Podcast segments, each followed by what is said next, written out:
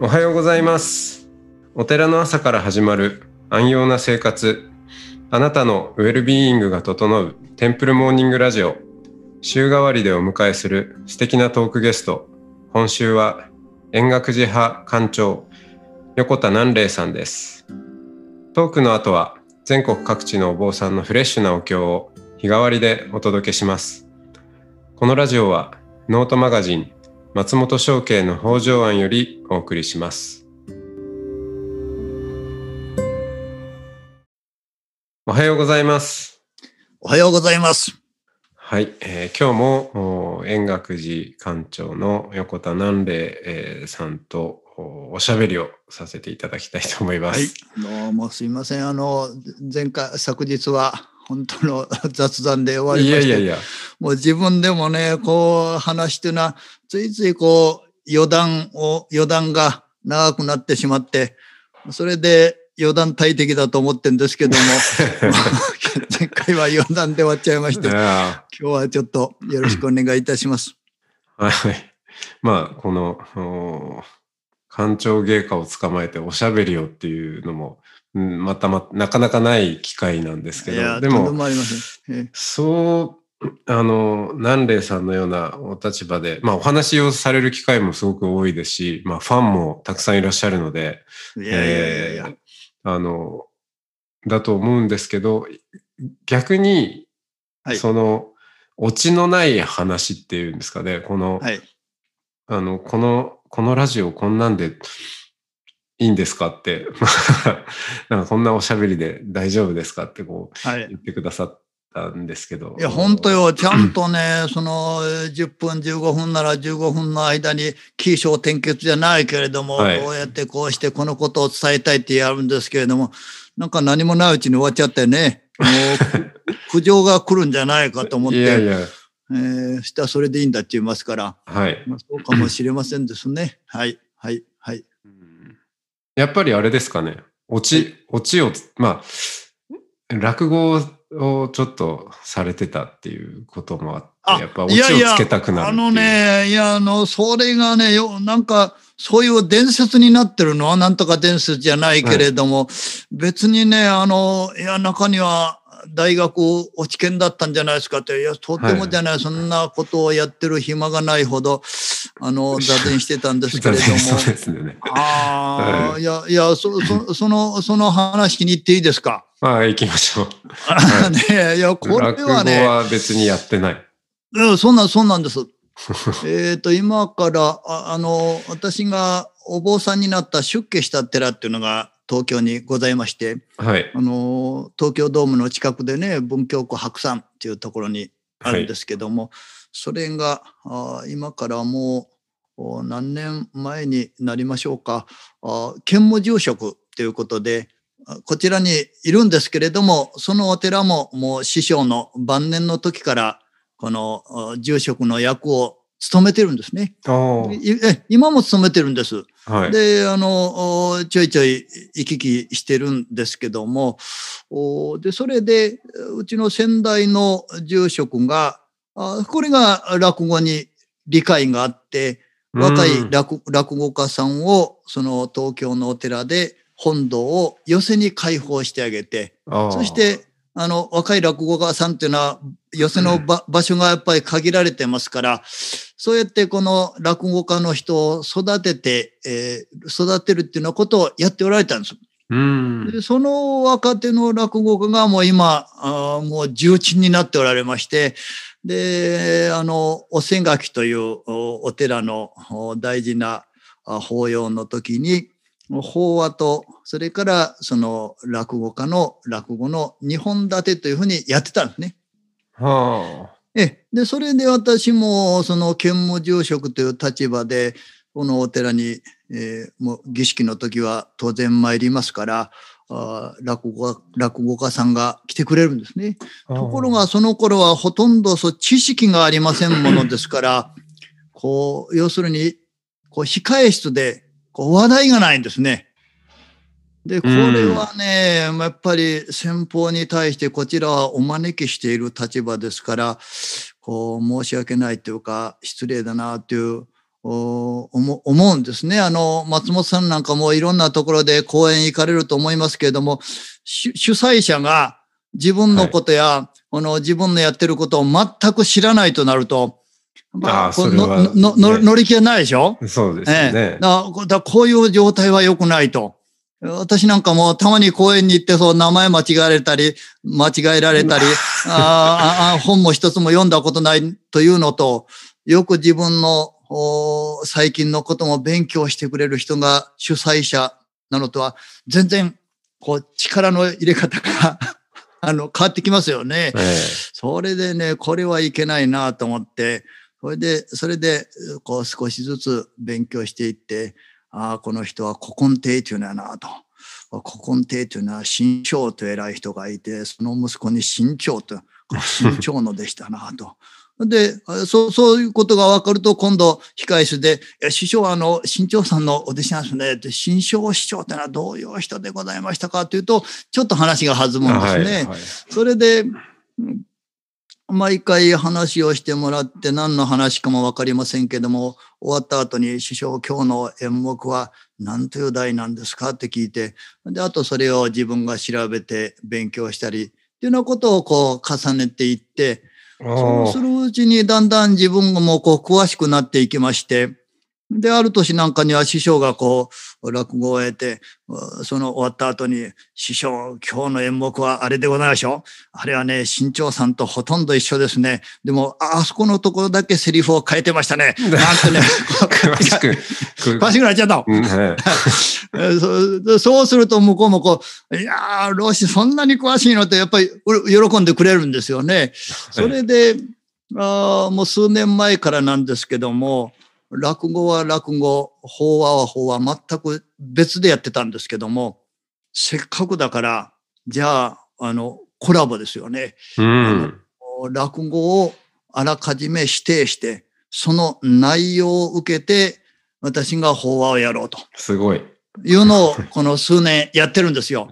そうしましたらね、今までは師匠はやっぱり落語の専門家ですから、ご自分が落語終わったらもうさっさとこう帰りますですよ。はい。でも、最近そのコラボで師匠の落語を法話にするっていうことをやりますと、師匠もやっぱ気になるのか、残ってくれるんですよね。そうですね。ええで、またその後話が弾みますし、ではこの頃私の講演を聞きに来たり、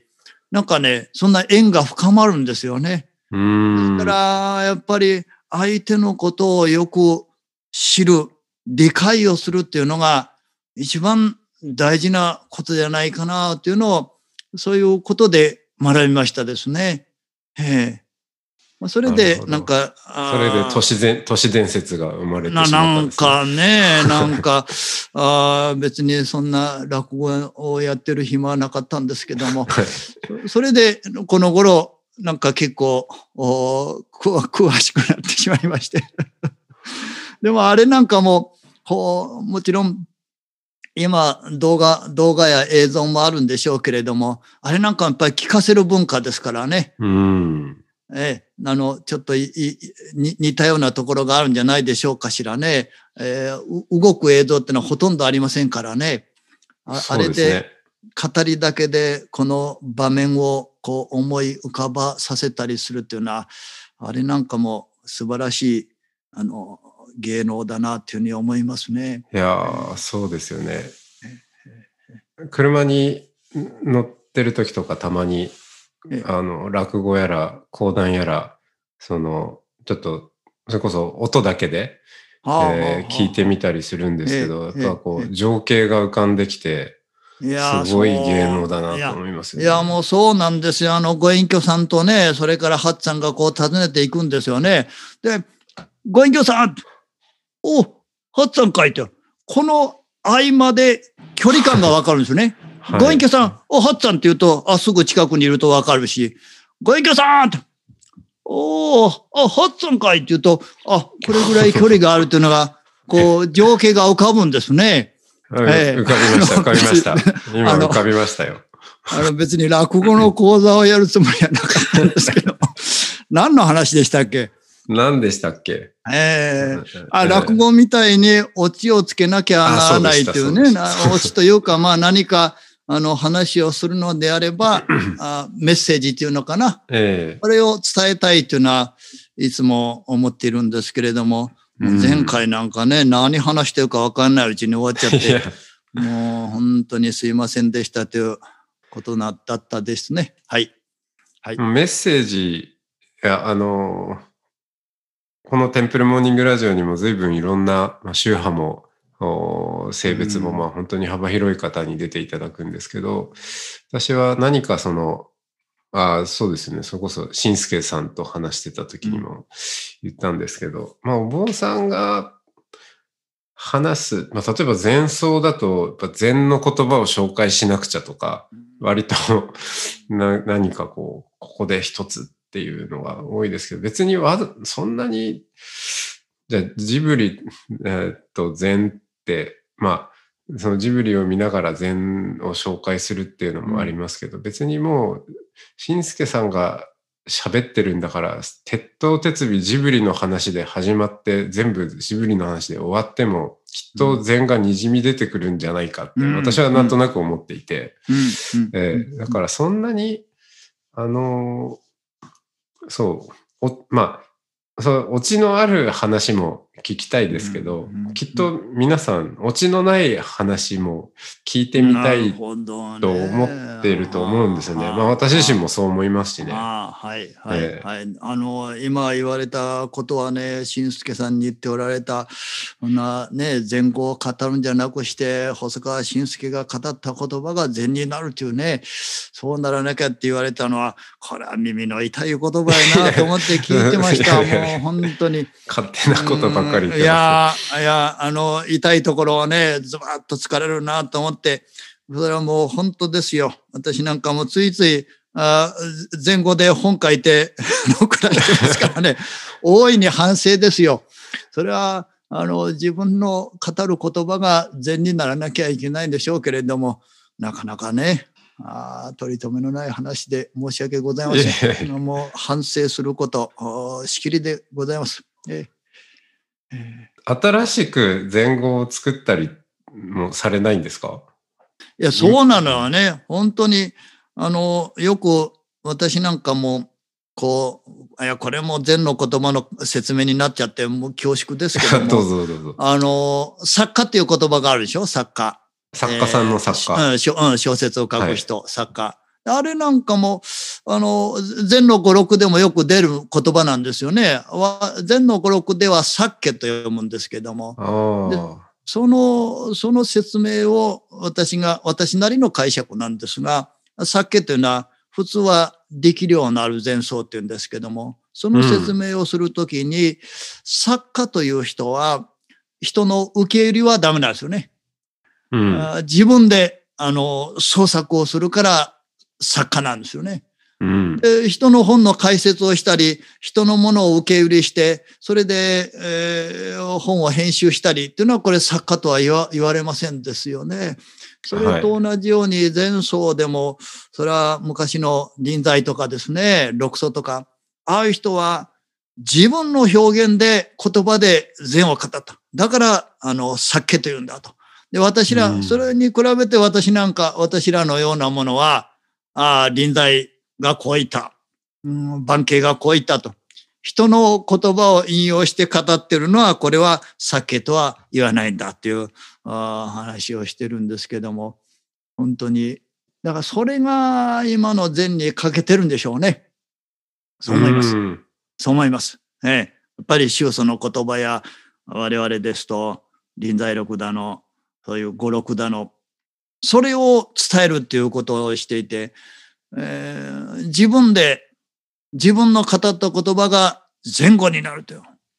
もう大いに反省します。さすがね、本当松本さんはいいところを言ってくださる。ね、でもなかなかね。臨済宗の自体が、あの、こう、なんて言うんでしょう、修風として言葉をすごく あの、題材にされてますよね。はい、その考案があり、はい。で、しかもその使い方が、あの、言葉を用いて言葉を、まあ、超えていくというのか。うん。まあはい。はい。一回破壊してしまうはい。ようなところがありますよね。はい。そうです。はい。はい。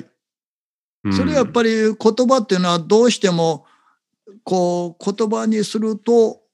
それについての自分なりの概念を形成してしまいますしそれからどうしてもこう一部一部分を切り取ったものでしかなくなってしまうというのが言葉の限界だとこう思います。でも一番本当は伝えたいようなところはこの言葉にならないところがこうあるんだとこう思いましてね。そうそうそれでさっきの落語の話じゃありませんけれどもやっぱり落語家さんの修行なんかもこう聞いておりますと、うんこの頃の人は全部そのなんていうかな CD があるものですからああ名人や立派な人の CD 覚えで覚えたりあるいはその全部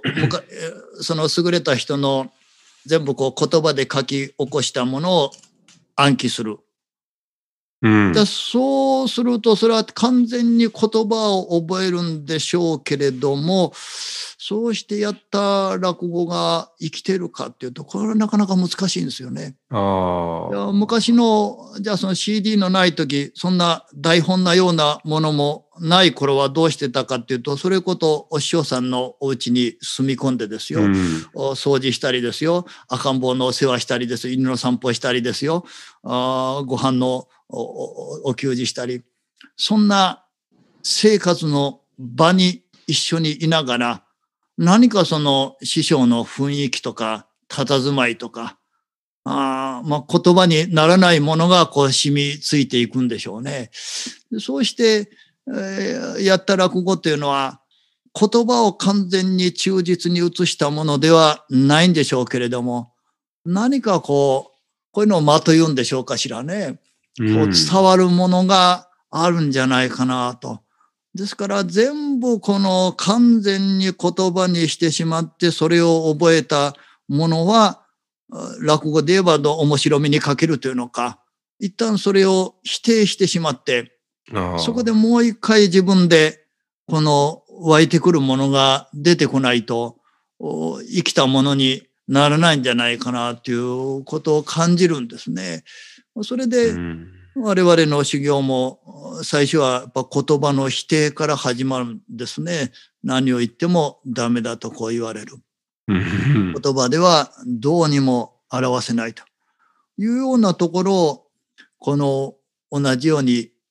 生活をしながらあ掃除をしたりお粥をすすったりなんかこう言葉にならないような雰囲気というのかこう体で感じていくものがこう身についていく。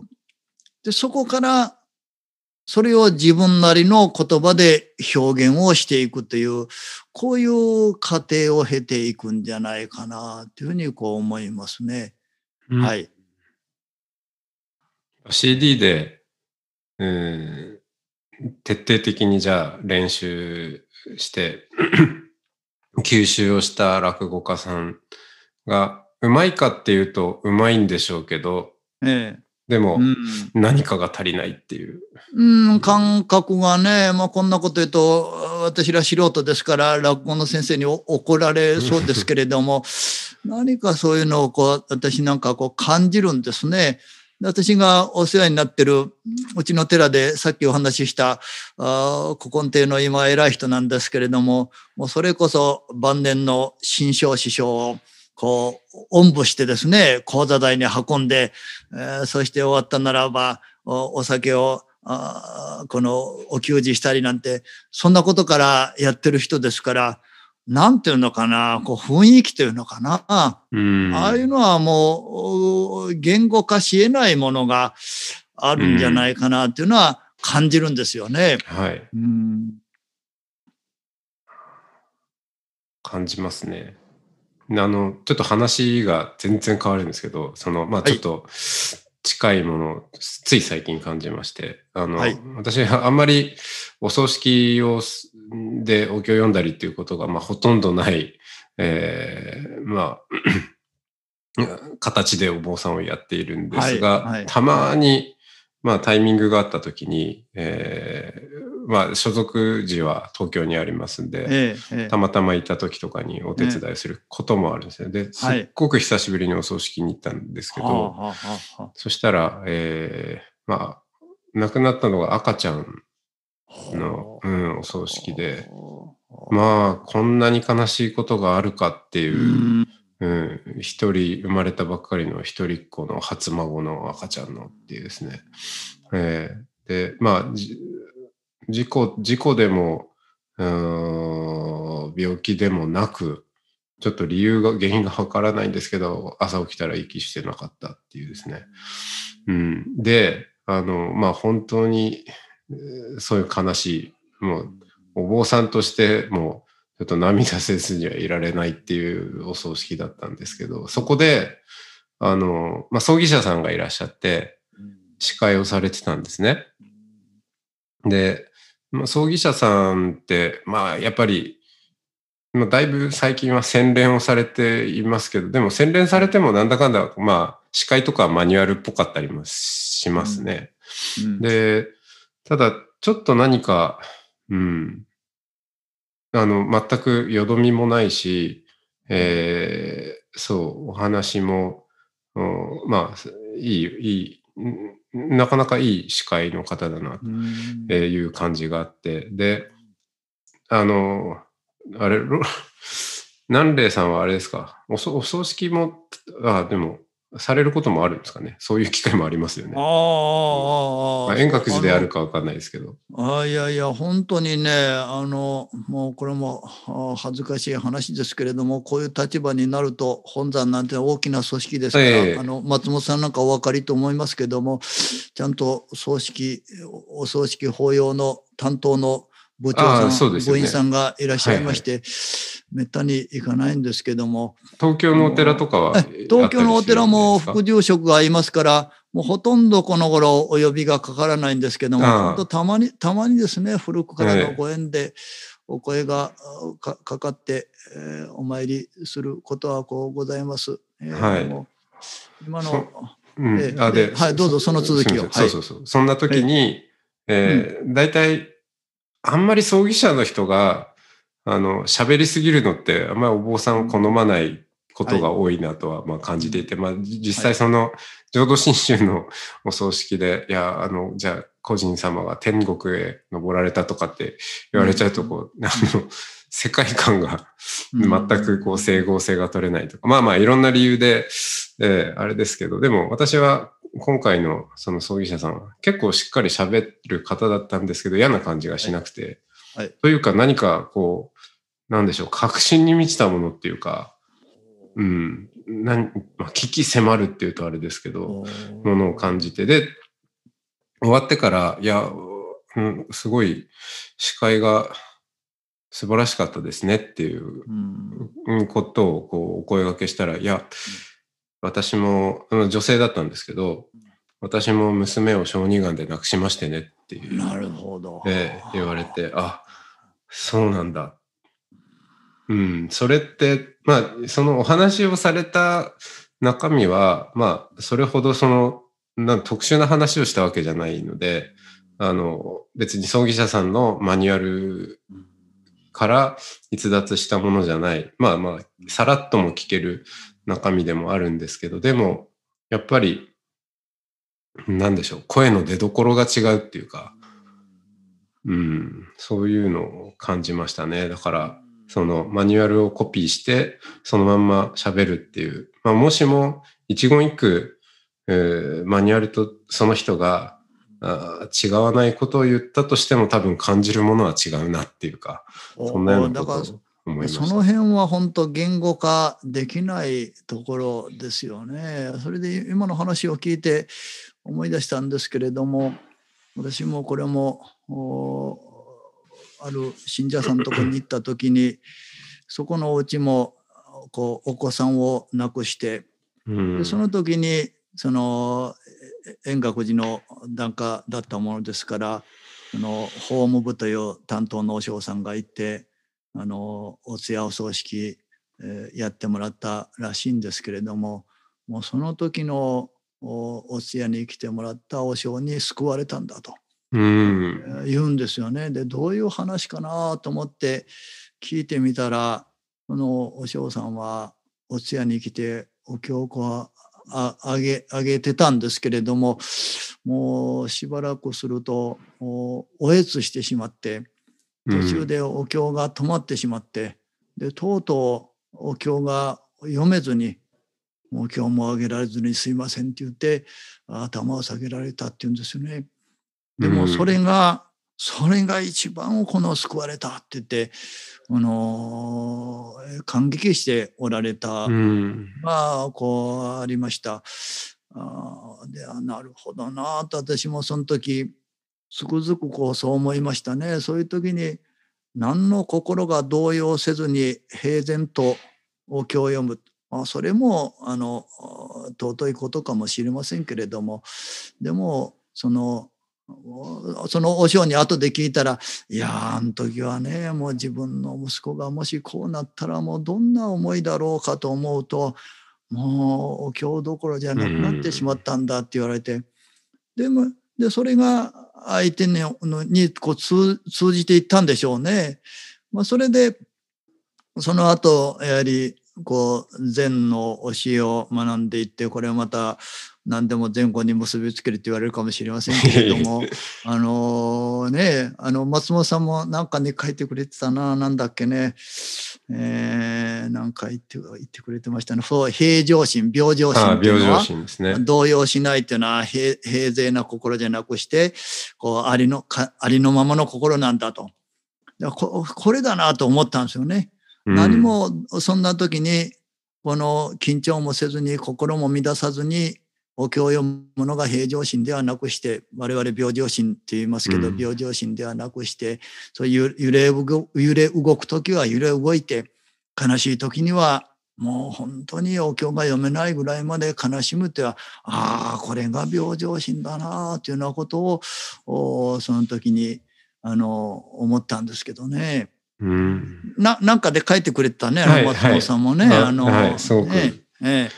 えねええはい、素晴らしい言葉で。まあ、その、いや、平常心、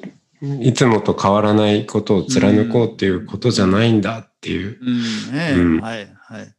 まあ、まあ、もっともね、そんな話を聞いて、うじゃあそれをそのまま真似すればいいんだと思ったらこれまた間違いに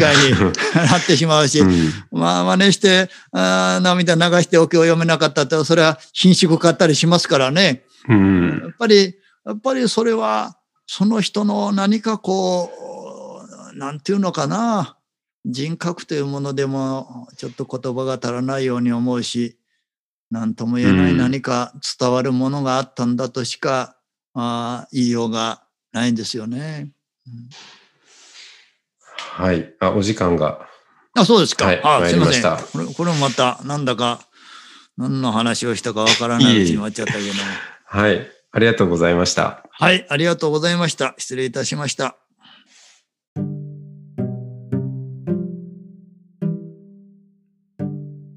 ここからは音の巡礼のコーナーです。全国各地のお坊さんのフレッシュなお経を日替わりでお届けします。登場するお経やお坊さんに関する情報はノートマガジン音の巡礼をご覧ください。トークゲストへのメッセージやお経の感想などもノートマガジン音の巡礼ウェブサイトのコメント欄でお待ちしております。それでは今朝も音の巡礼へいってらっしゃい。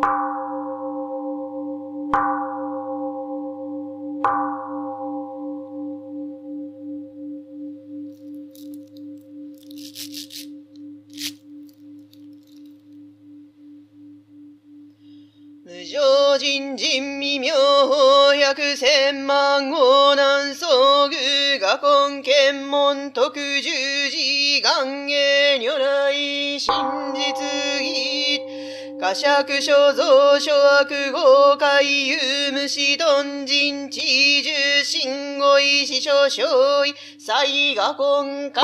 散へ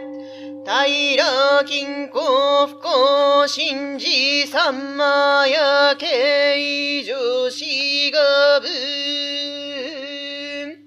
一子ファキャファンセシュシュショイ。正常来金庫価値三魔や地得意。正常来観で王冠遺産回収衣装正常来聖地自由キャ司祭の作為。正常来聖隠ペト少女修行呼ぶ新部用意世襲世界聖言作業開始天満昇降賛成聖子信行医療金庫大色者だ上来祭用四日高司祭天皇宮注意正常来小そう優勝期少々単体魔辞典少女観作霊卓相番美不要劇終満えらくはんまんげとじいそげんよあしゅくちよさしゅくそいきんこしゅおさんばかさかんしさいおさんばかさきょうこそおさんば金庫剣を三馬かさ文樹子利用三馬かさ祭や新天宝林を三馬かさ教高校三馬かさ再生魔王三馬かさよ女子と体を殺種狂敬常時説法総中高専分義公病春日円満成世家白世一世法世世空門相異病適正世空使用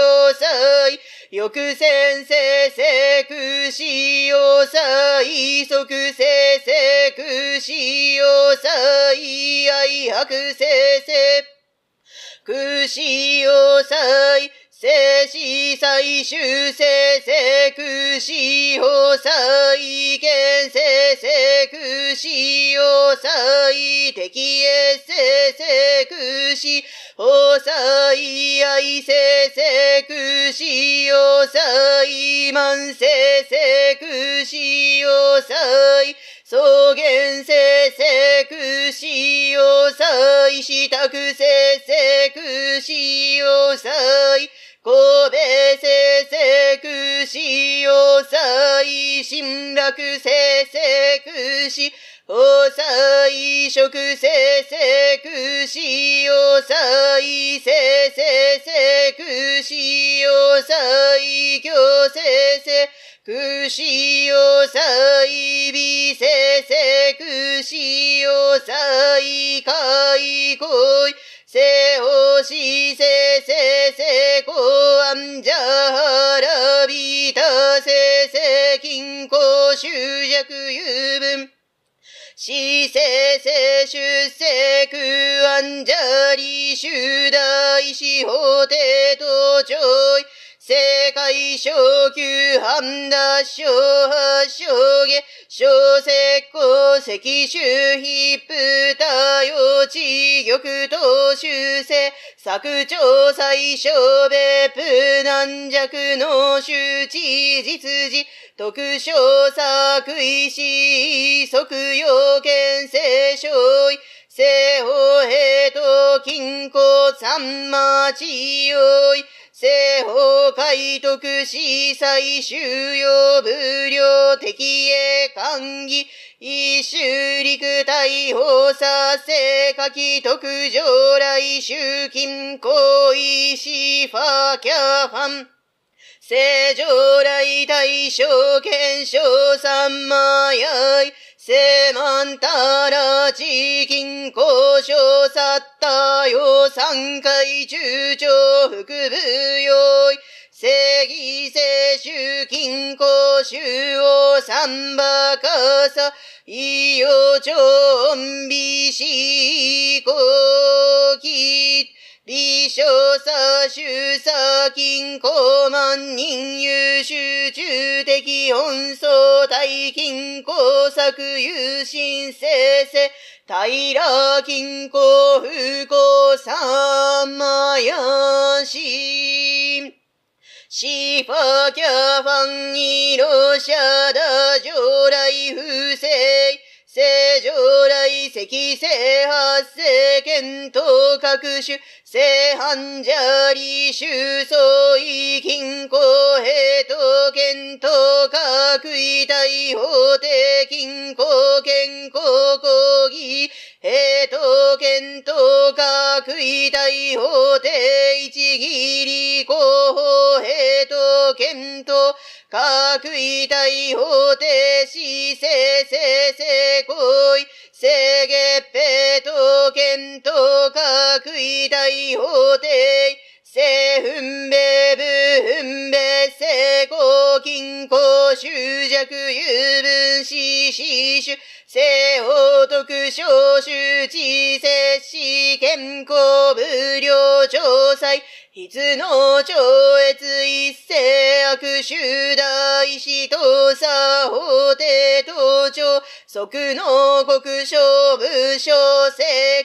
確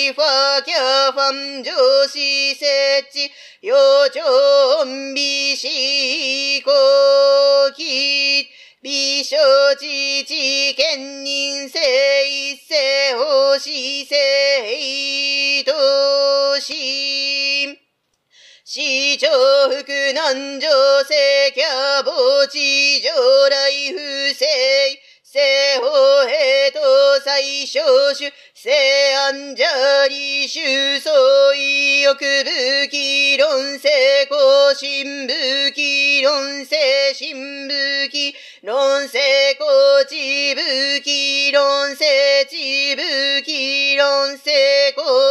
正法武器論成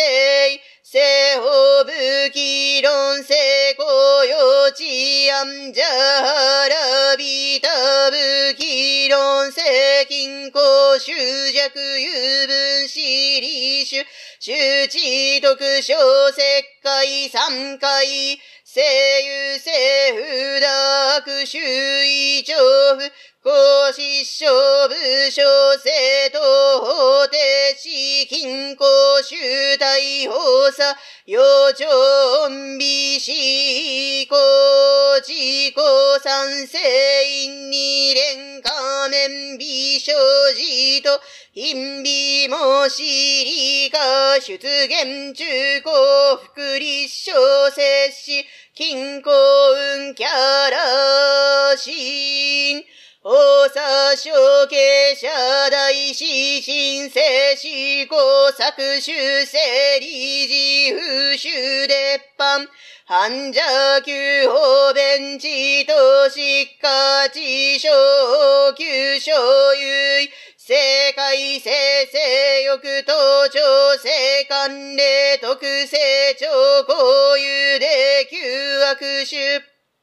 超福心所有常連定本前不意構想前小欲正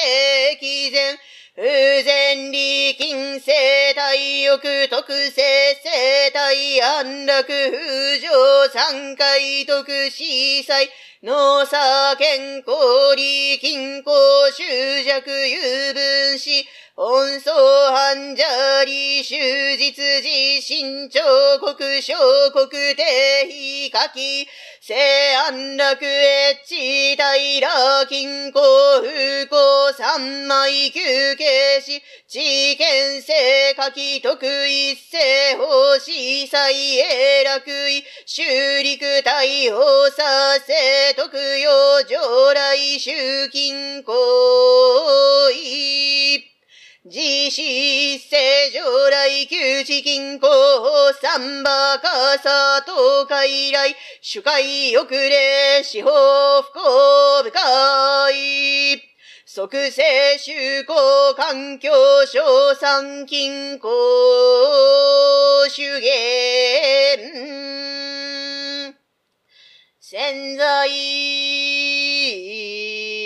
潜在大さった潜在潜在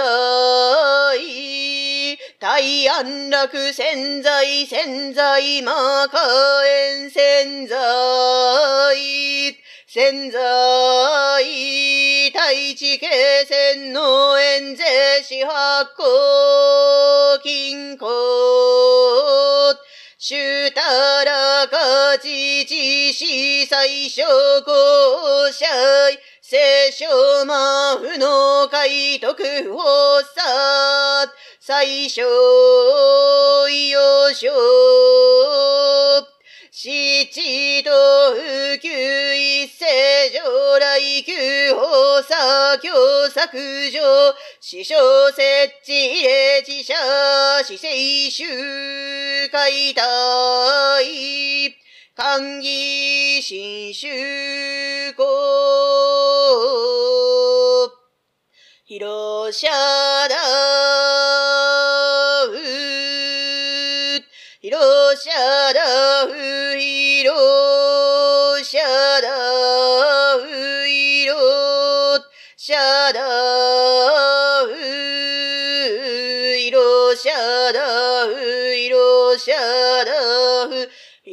シャダ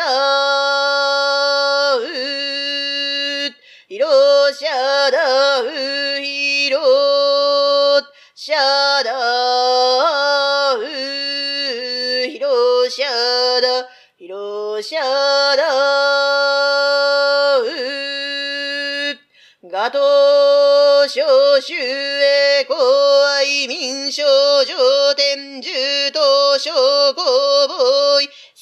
少頂天下五自滅在母大インド同一証拠に味あじオンアビラ運ンバザラダトバンオンアビラ運ンバザラダトバンオンアビラ運ンバザラダトバオンアビラ運転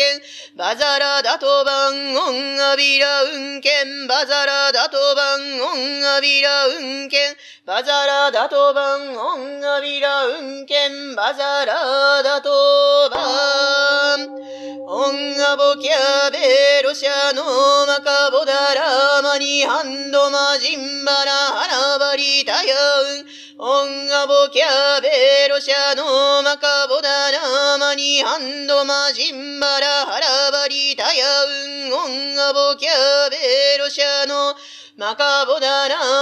オンドマジンバラハラバリタヤウンゴンアボキャベロシャノマカボダラーマニハンドマジンバラハラバリタヤウンオンアボキャベロシャノマカボダラーマニハンドマジンバラハラバリタヤウンオンアボキャベロシャノマカボダラーマニハンドマジンバラハラバリしたやうんおんがぼきゃ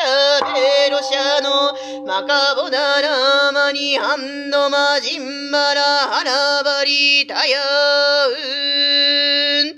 ナム大師返上今後ナム大師返上今後ナム大師返上今後ナム大師返上今後ナム大師返上今後ナム大師返上今後ナム大師返上今後何にしくどく牛を一切が東洋主上海軍成仏道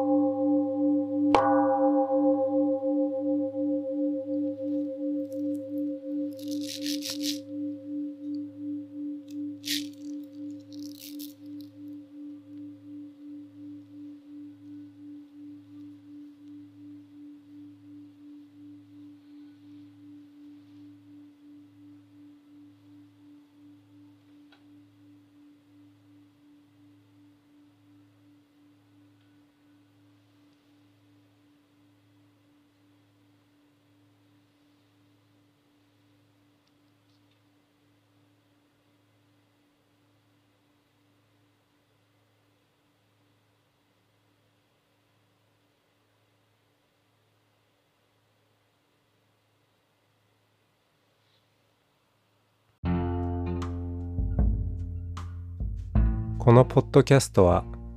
ノートマガジン松本紹圭の方丈庵よりお送りしました。お経コーナーはノートマガジン音の巡礼のご協力でした。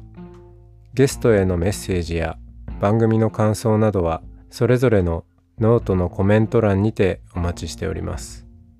それではまたテンプルモーニングラジオでお会いしましょう。